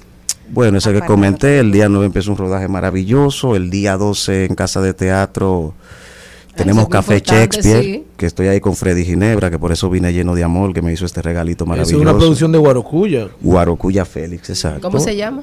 Café Shakespeare. Vamos a tomar ciertos textos clásicos de Shakespeare, donde estaríamos Qué rico. Freddy Ginebra, eh, Vicente Santos, Judy Rodríguez, este servidor, Karina Noble, Orestes Amador, Richardson Díaz y, desma- y demás hierba- hierbas aromáticas. Eh, y bueno. ¿Cuándo es eso? Para 12 que- de diciembre. Le voy a traer unas cuantas invitaciones para acá para que vayan. Ay, Ay, tenga. sí. Mira, A ver si producción me lo permite. Ramón Emilio, eh, también nos pueden poner en una listica. Claro, claro, Para claro, que claro. no del viaje. Sí, sí, sí, También, también. tam- también, eh, estás usualmente haciendo stand-up comedy. No tiene nada en la... En la Bueno, recientemente hacíamos eh, un show de improv, que más bien sería improvisación teatral. Ajá. Que estuvimos tanto con Alejandra Alemani, Lía Briones, Johnny Morales, Eso Cristian era una Álvarez. dinámica como que la gente le decía, haz tal cosa o, y ustedes empezaban a improvisar. Exacto. Pero crecieron mucho. No, incluso hicimos el primer festival nacional de teatro improvisado, lo hicimos en Casa de Teatro. Vinieron grupos de Galicia, México, Colombia, Puerto Rico y nosotros. Y arrasaron. Oh, pero claro que sí. El primer match le ganamos a México. Luego nos fuimos a la final Galicia, Colombia. y Teníamos ventaja nosotros. de casa. Exacto, sí, sí. Y ganó Colombia, pero o sea, con la improv yo he, que hay he mucho colombiano. descubierto el agua tibia, porque normalmente en el teatro usamos la improv como un recurso para solucionar o crear. Pero ya cuando tú te pones a merced del público, y Otra cosa. es otra cosa. Ahí con, es, eh, con la improvisación el actor aprende a ser humilde. Sí, sí, porque tú sabes que hay gente que se cree la película y está con una vaina. Entonces no. Una cosa que te den un guion y tú tengas tiempo para prepararte, Ujú. otra muy diferente que te digan, mira, interprétame a un chico borracho que tiene una familia enferma, una, o sea, una situación completa. No, ya Malena te hizo una, un guion. No, pero, pero- Ramón Emilio, una pregunta antes de irnos, porque Dime. tenemos que despedir. La gente siempre asume que los buenos actores de teatro, por lo menos, son buenos mentirosos. ¿Es verdad eso? No, es todo lo contrario. Trabajamos con la verdad. No, pero cuando tú estás en tu vida fuera del escenario, fuera de las tablas, tú, tú- se te da bien hablar mentira. No, no, se me nota de una vez. Yo estoy una vez divariando y con los ojos para acá. No, no, no. Los actores de por sí trabajamos con la verdad. Y más que un actor tanto de cine, teatro, televisión, un actor es un actor. Ya tanto cine, teatro, televisión, uno simplemente debe de saber hacer el switch. Es cuestión de energía, si se explica de una manera simple. ¿Grabarías música urbana? Claro que sí, de todo. Incluso yo he hecho siempre eso, esos experimentos con el hip hop y eso. Y claro que sí. Eh, la música es un medio de expresión, más que una música en particular, es una atmósfera. Incluso lo que yo recito lo puedo hacer fácilmente en una pista de hip hop. Por No, ejemplo, Pon una pista ahí para que tú Gaby, tírame una pista ahí. Con la boca. Deja ver. Oye, con la no, no, no, boca. no. Vamos a poner en YouTube. Dame un permisito, me muevo. Señores, estamos conversando con Ramón Emilio Candelario, Sí. actor, ganador de mejor interpretación en el Festival de Cine Iberoamericano de Huelva, España, por la película Perejil. ¿Tú estás soltero? ¿Cuánto No, talento eso. dominicano desplegado fans- por el mundo? Hay que, fans hay que están decir que esa película es de José María. de, Jo- de- Cabral. de nuestro amigo José María Cabral, que se ha dedicado a dar éxitos tras éxitos y éxitos. Tú, oye, Ramón Emilio, están preguntando por WhatsApp que si tú eres soltero. Las fans. Que si yo soy soltero. Eso eres tú que estás preguntando. Sí, hombre. La gente va a dejar de venir aquí, yo te lo he Soltero y dicho. sin compromiso. Exacto. Eso es acoso. ¿Se escucharía en el estudio? Sí, pero. Sí. Ah, los audífonos nada más. Ponle a empezar otra vez, me agarraste de prevenido. Es como que. Mm. Entonces el hip hop se acusa siempre como de monótono y aburrido, pero en esa monotonía están las diversidades infinitas que tiene. Esto se llama fama. Deja ver.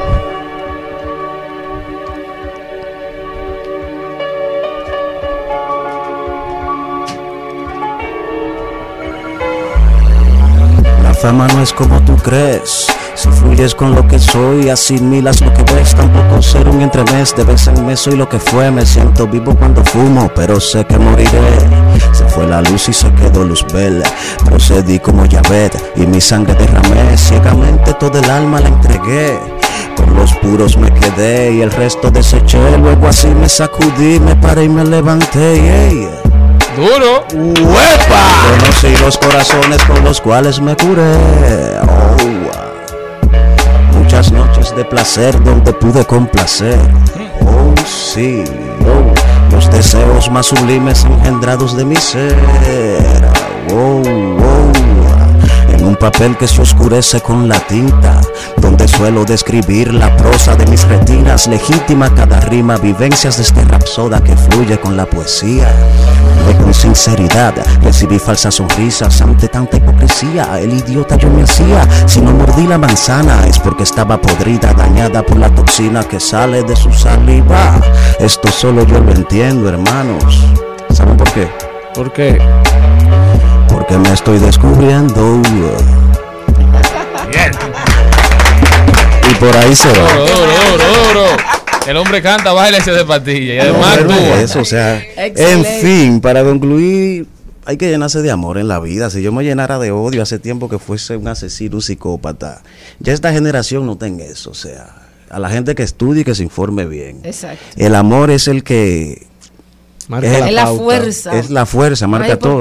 Incluso muy difícilmente ustedes me ven a mí hablando con gente de raza. Primero, para mí la raza no existe, existe una y es la Una raza sola, humana. La raza humana. Y si hay una cosa que tenemos en común todos, asiáticos, caucásicos, negros, mestizos, es que al final todos somos rojos por dentro. Y con eso concluimos, ámese y díganle no al odio. Ya.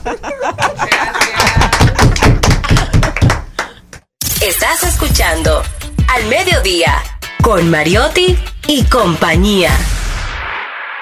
Seguimos, segui- seguimos con Al Mediodía con Mariotti y compañía. Al trabajo, y apenas llego a la casa solamente hago decir Hoy puedo salir de viaje, o puedo salir para trabajo y apenas llego a la casa solamente hago decir Llegó tu marido, hija, llegó tu marido y ella se pone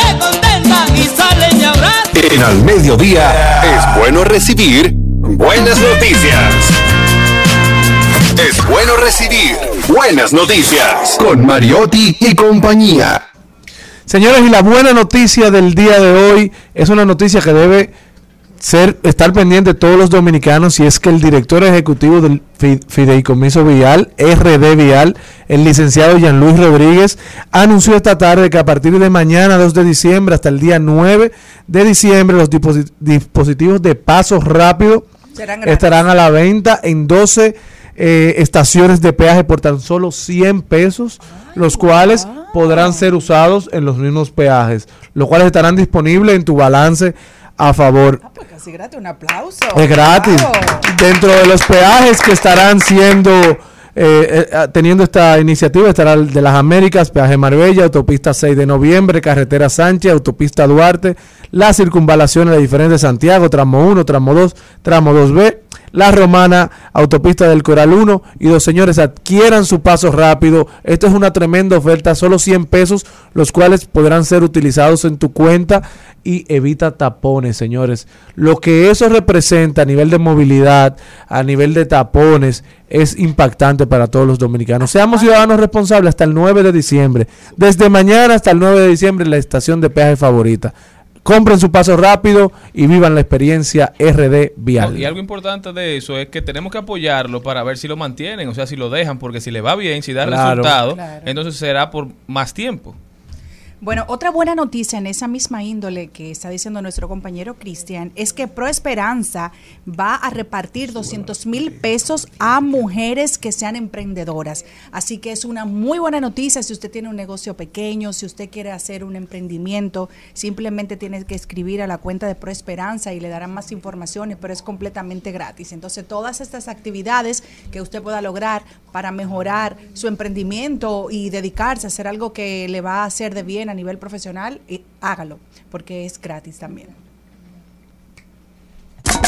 Al mediodía, al mediodía, al mediodía con Mario y compañía. Presentamos en Al Mediodía con Mariotti y compañía. Hablemos de derecho. Está con nosotros Sonja Uribe, directamente desde Legality RD. Sonja, bienvenida. Buenas tardes, gracias eh, nuevamente por tenerme aquí en cabina con ustedes. Y nada, hoy traemos un tema. Antes de que empiece Sonja, aprovechar para, para decirle a la audiencia, a los que nos ven por video se darán cuenta que Sonja está lindísima, Sonja. Pero No, está renovada. Sonja, Sonja cumplió sus metas este año. Yo creo que está mujer- enamorada. Yo creo que Sonja es de las pocas personas que cumplió su meta este año. Ella siempre ha sido una mujer hermosa, pero yo creo que, que, lo, que lo, lo que te prometiste al principio de año lo cumpliste. O sea, muchas gracias. No, no salgo de aquí. hoy. gracias, sí, bueno, y escúchenlo. Bueno, eh, señores, el tema que traemos para hoy, precisamente hoy empezamos el primero de diciembre. Y es una, es un, es una fecha importante para todas aquellas personas que tienen un negocio, que quieren emprender, porque muchas veces estamos en las redes sociales promocionando un negocio, queriendo un crecimiento y a veces no tenemos las condiciones para lograr ese crecimiento. ¿Por qué? Porque nosotros eh, no estamos lo que se llama formalizados. Y en República Dominicana hay muchas formas de formalizarse. Usted puede o constituir una empresa o como persona física puede eh, acudir a una cámara de comercio y que le sea emitido un registro mercantil. ¿Y por qué es importante formalizarse? Bueno, por ejemplo, nosotros acabamos de ver una noticia que dio Celine, una noticia positiva, que está dado para un grupo de emprendedores, donde tú podrías quizás ir a buscar un bono de 900. Pero esa buena noticia, que es muy buena, tiene ciertas condiciones. Y muchas de esas condiciones es precisamente que las personas estén formalizadas, que tengan un registro nacional de contribuyentes, que tengan un registro mercantil, que tengan algún tipo de registro en la, misma Ministerio de Industrias y Comercio, que te permita a ti desarrollar un negocio. Pero ¿por qué nosotros decimos que es una fecha importante? Porque te faltan 30 días para que culmine eh, el año. Y en este año ustedes deben de hacer lo posible por formalizarse, porque el 2023 es, una, es un año muy importante para lo que es el comercio en República Dominicana. Tenemos, por ejemplo, el tema del DERECAFTA, que sabemos que todas las canastas que estaban, que estaban comprendidas en, en la, en la letra A, la B y la C van a ser liberadas. Entonces eso le va a permitir a todas aquellas personas que tienen interés, no solamente en, en, en- en- en- en est- en establecerse en República Dominicana, sino hacer negocios fuera, pues le va a dar la oportunidad de hacer negocios fuera. Pero para eso usted tiene que tener una, una tiene que estar registrado, tiene que tener un nombre, un, RNC, tiene que tener algo que, lo- que le acredite como una persona que, eh, eh, jurídicamente eh, potable para hacer negocios. Y habían establecido, Sonia, como una ventanilla única para el tema de la formalización. ¿Se logró a Existe. concretar eso? Sí, sí, sí, existe una, una ventanilla única, donde realmente ya para la oficina de abogados no es negocio constituir una empresa. Realmente a Ah. través de esa ventanilla única usted lo hace, usted puede hacerlo todo, y usted puede hacer todo, desde, desde la inscripción, desde el registro del nombre comercial hasta la inscripción de su personal en la TCS. Lo puede hacer. Pero también, eh, Charlie, es importante por otro tema. Eh, sabemos que, eh, que ya, que, para esta legislatura va a ser aprobada lo que es la, ley de facturación electrónica. Entonces, ahora mismo, ¿eso qué va a hacer? Eso va, eh, si bien es cierto que tiene un- unos años de implementación, tiene un tiempo para implementarse, pero lo que significa es que cada vez que usted vaya a hacer negocio, ahora mismo va a haber el tema eh, de, de un control de, eh, eh, electrónico por parte de la DGI. Pero imagínese además de eso, que usted tenga un negocio y usted quiera tener un negocio con una, con una empresa que esté organizada. Esa empresa lo primero que le va a pedir es un comprobante fiscal. Usted no va a poder emitir un comprobante fiscal. Entonces, todo esto es importante para que uno piense en realmente el tema de la formalización. Pero más allá hay otro tema, que es el punto de vista financiero. Cuando estamos formalizados, nosotros tenemos acceso a los créditos en los bancos. Mientras no, estemos, eh, mientras no lo estemos haciendo, pues nosotros vamos a tener que ir quizás a buscar dinero en el mercado informal. Y todos sabemos que el mercado informal tiene unos intereses muy altos que no te permite a ti desarrollarte quizás en un negocio o una actividad eh, que se te pueda dar.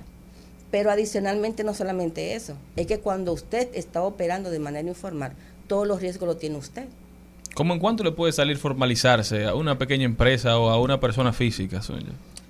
Bueno, el- los costos reales de la formalización andan alrededor de los, eh, con todos los impuestos, andan alrededor de los 15 mil pesos. Y con una persona que te ayude, un abogado, un estudiante de derecho que está empezando. Yo recuerdo cuando yo estudiaba derecho, eso era una 30 mil picada. pesos. Sí, 25, 30 mil pesos es lo que te cobra. Pero no, pero lo importante es que las que personas voten el miedo a formalizarse. Porque el tema ni siquiera es el costo, es el miedo que tienen. Las personas entienden que cuando tú estás en la oscuridad o en esa zona gris, es mucho más seguro para ti mantenerte ahí. Y eso no es cierto. Por ejemplo, tú tienes la ley de contrataciones públicas. Quizás muchas personas no saben que en la ley de contrataciones públicas hay una hay un apartado que son precisamente para las MIPIMES. Y, Y en el proyecto de ley nuevo, perdón, y en el proyecto de ley nuevo, ese porcentaje que se le otorga a la MIPYME va a ser mucho mayor. Y si eres MIPYME mujer, todavía mayor. Entonces, pero para tú tener acceso a todo eso, tú tienes que estar formalizado. Vienen planes también en este 2023. Y un año preelectoral Sí, también, bueno, no donde se mueve la economía, sí, se dinamiza. Se dinamiza. Entonces, en este año van a venir también mucho más facilidades crediticias que se van a abrir precisamente para los pequeños eh, eh, comerciantes. Pero lamentablemente muchas veces nos preguntan, pero ¿y es verdad eso de los préstamos en los bancos? ¿Es cierto esa liberación de fondos que hace el Banco Central? Es cierto, pero no es para cualquiera, es para el que está formalizado.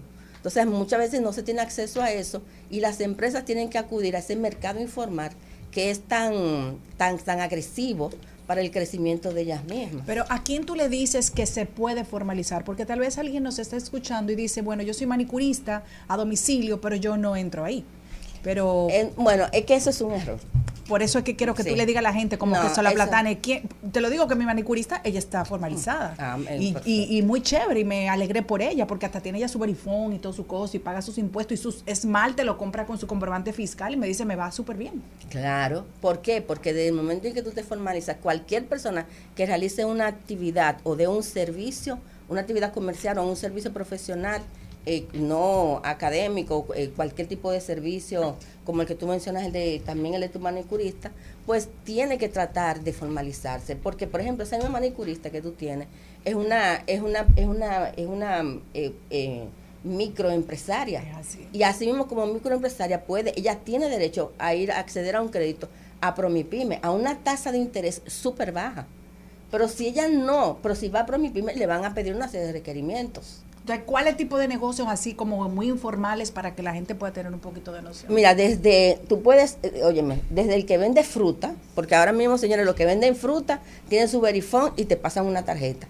Del que vende fruta hasta los grandes contribuyentes, como se le llama en materia fiscal, pueden, eh, eh, eh, pueden ser, eh, eh, son sujetos eh, que susceptibles de ser formalizados. O sea, no existe. Simplemente tú tienes que realizar una actividad económica o dar un servicio. Te permite a ti la formalización.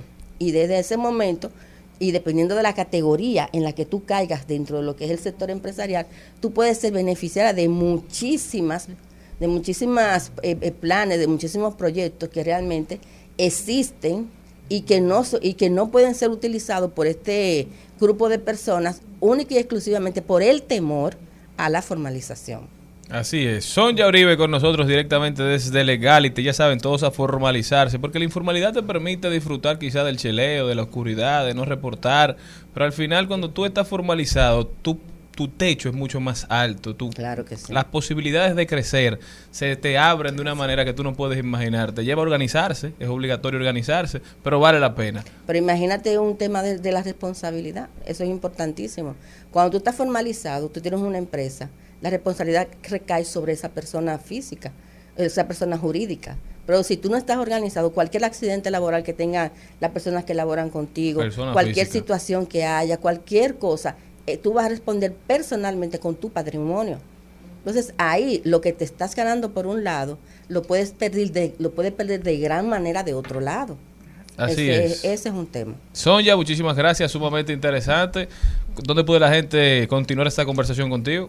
Bueno, como siempre, en mis redes sociales a través de Sonja Uribe y en legalityrd.com.do. Muchísimas gracias, continuamos. Al mediodía, al mediodía, al mediodía con Mario y compañía.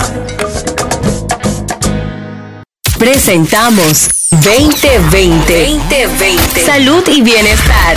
En Al Mediodía. Con Mariotti y compañía. Y tenemos aquí nuestra querida Marlenín Fernández, nutricionista, que viene a ponernos, como dijo ella, en educación nutricional. Buenas tardes, Marlenín. Hola chicos, un placer verlos hoy otra vez, Igual. iniciando diciembre. Buena fecha. Sí, Bueno. muy buena fecha, acá en las consultas nutricionales. A usted que debió haber hecho su cita, nosotros le hicimos el favor y le trajimos a la doctora acá para que escuche los consejos, los pasos a seguir para que diciembre no sea todo lo contrario a lo que usted hizo el año. Vamos a ver, vamos a hablar de diciembre. Hoy estamos a primero de, de diciembre y la mayoría de las empresas, los colegios están recibiendo la Navidad. Fiesta. Y la reciben obviamente con comida, porque comer es un acto social. Y eso es... que- Pastelito, croqueta, kipe. Eh, yo sabía que Todo venía cativía. Pero, Todo pero frito. chocolate con pan. Chocolate. Ay, Sí. Y los jengibres. Ay, sí. Pues todo eso está muy bien. Y, y el consejo principal es que no dejen de vivir. La Navidad es una época en la que nosotros nos juntamos con nuestros familiares y bueno, eso es eso es bueno vivirlo. No hay que dejar de vivir, pero hay algunos consejitos para que no nos cueste lo que hicimos el año entero. Por ejemplo, Vamos a, a empezar diciendo que en promedio lo que dice en la literatura, lo que dicen los números es que nosotros ganamos solamente en las festividades, o sea, de- en, en el mes de diciembre ganamos entre 6 y 12 libras en promedio. Seis. En un Entre 6 y 12 pero no es libras en promedio. No, que no ¿Qué no? Estamos hablando de promedio. Hay gente que gana 20 libras, hay Ah, gente ok. que gana 5. Entre 6 y 12 libras cada uno. O sea, vamos- es decir, si usted se come tres pastelitos de lo que usted quiera y un pastel en hoja, un pedazo de bizcocho de eso de Navidad, que es una bomba de tiempo, por eso tiene calorías por todos los lados. El panetone. No, pero- y un, ¿cómo que llaman? Panetone. Las que Son buenas, que traen de todo lo, lo post, lo ponche. Ah, el ponche, sí. Y dejate Pero que fuera 6 el libras y 12 vino. libras eso no es nada. pues yo, Sí. yo con los 6 libras de miro un ponche. Si tú lo pesas, no pesa eso. No. Bueno, vamos a empezar con que, con que vamos a definir cuál es la época festiva. Eso es lo primero. Se- eh, diciembre entero no es una fiesta. Diciembre tiene días de fiesta. Entonces lo primero que nosotros tenemos que empezar es por pensar y asumir que hay días de fiestas en diciembre. Bien. Entonces esos días de fiesta están claros, ¿verdad? 24, 25, 31. Y caen sábado, primero. doctora. No importa cuál- que caigan. Yo lo que sé es que esos son días de fiesta donde tú vas a celebrar. Cuando te invitan a actividades. Eso es lo que lleva a Muy ahora. bien. Cuando te invitan a actividades, eso es fácil. Vamos al balance. No coma. No, claro que Claro no. que sí. No No deje, de no deje de comer. sí, no, pero si son esos bocadillos como plateados para la, ay no, uno No se deje- el pintalado. Pero no dejes, ah, yo te entiendo en la actividad, pero no, No, no dejes como de comer, no dejes de comer para entonces da- darte un atracón en la actividad. Nunca hagas eso. ¿Qué Lo ideal es, eso? lo ideal es que tú sigas con ese balance. Vamos a balancear las comidas. No, ninguno, no. Si, si, la, si tú sabes que tienes una cena, y esa cena formalmente tiene carbohidratos y tiene proteínas y tiene ensaladas, balancealo con una comida que sea baja en carbohidratos. Entonces tú comes bien, comes eh, verduras, aprovechas verduras y comes bien de proteínas, no tienes que pasar hambre y en la noche entonces tú eliges tu carbohidrato. Elige el carbohidrato, no puede ser, Celine, lo junto. siento, no puede ser el pastel en hoja Claro y el no. pastelito y la lasaña, no puede ser todo junto. Y la berenjena parmesana, porque tú sabes La- que la gente va pasando por, mira, es como, oh, mira el buffet. Yo me ¿Cuál lo es la parmesana? Esa es prima La de la... parmesana. La parmesana debe ser. Ah, ok. La berenjena y la parmesana, mira, que viene ahí. Tú empiezas con ese arroz de navideño. Empieza arroz, el pollo, el cerdo, la gente con el pastel en hoja, ensalada, re- ensalada rusa. Eh, luego va el pastelón de plátano Maniel maduro. lo no es ensalada. pone malo. Eh, ¿Qué más? Ya yo creo que ya, ya yo fui de todo. A ver, la idea general es que tú pongas en práctica lo que hemos aprendido durante todo el año. Sí, y lo que hemos aprendido es que hay que hay eh, tipos de alimentos. Vamos a Balance. ver, balance. Vamos a ver los grupos de nutrientes. Tú tienes un grupo de carbohidratos, que son carbohidratos complejos. Y tú tienes, sabe, todo el mundo tú sabe tienes- son, todo el mundo sabe, exactamente. No, no, tú tienes un grupo de proteínas y tú tienes un grupo de grasas y tienes los vegetales. Entonces, si vamos a hablar de postres, pues elige frutas. Las frutas de temporada son sabrosas, las de ahora, uvas, manzanas, peras. Esa no. Esa no es de ahora. de Bueno, ahora. pero sí, ahora hay mucha. Ahora hay toronja.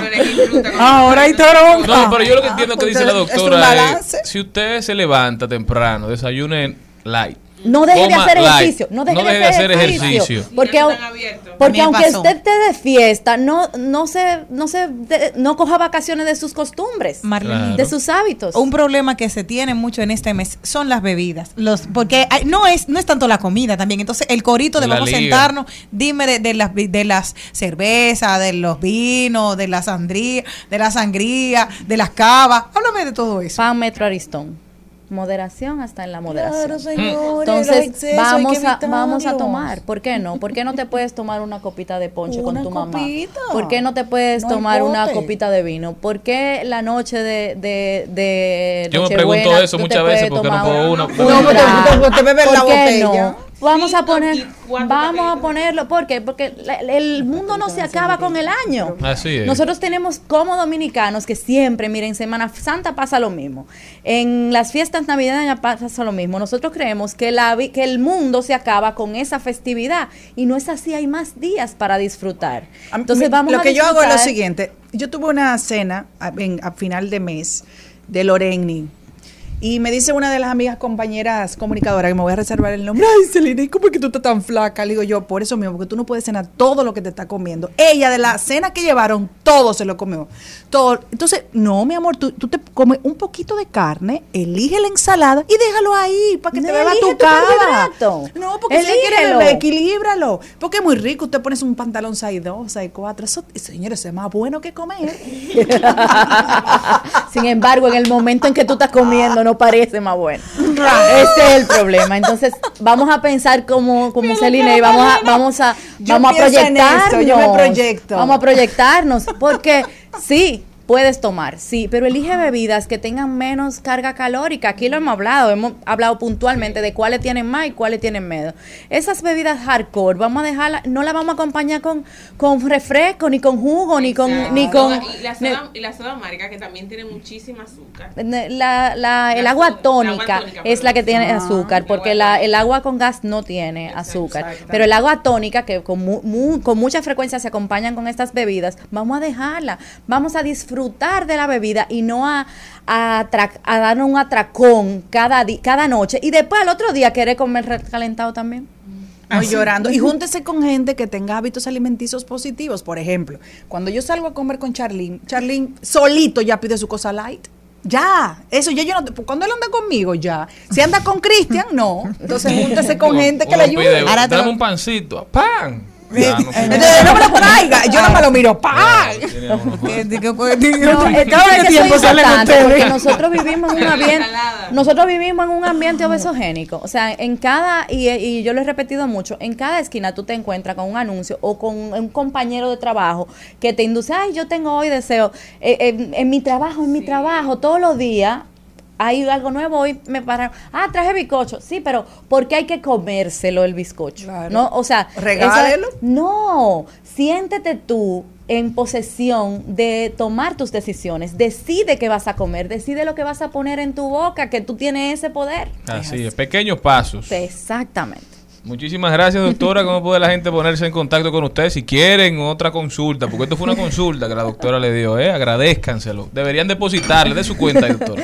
No, como siempre, arroba DRA Marlenin Fernández y en el 809-224-7242. Ya saben, Muchísimas gracias. vamos a cuidar de nuestra salud, que como dijo la doctora, se acaba el año, no la vida. Muchísimas gracias a todos ustedes por habernos acompañado, de verdad que sí. Empezó diciembre, señores. Hasta mañana, pueblo dominicano, si Dios quiere. Llegó tu marido, nega, tu negro querido, el hombre que más te quiere, tu media guayaba.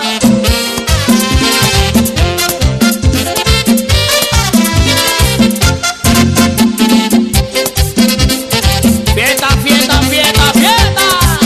Llegó tu marido, hombre. Hasta aquí, Mariotti y compañía. Hasta aquí, Mariotti y compañía. Hasta mañana. Rumba 98.5, una emisora RCC Media.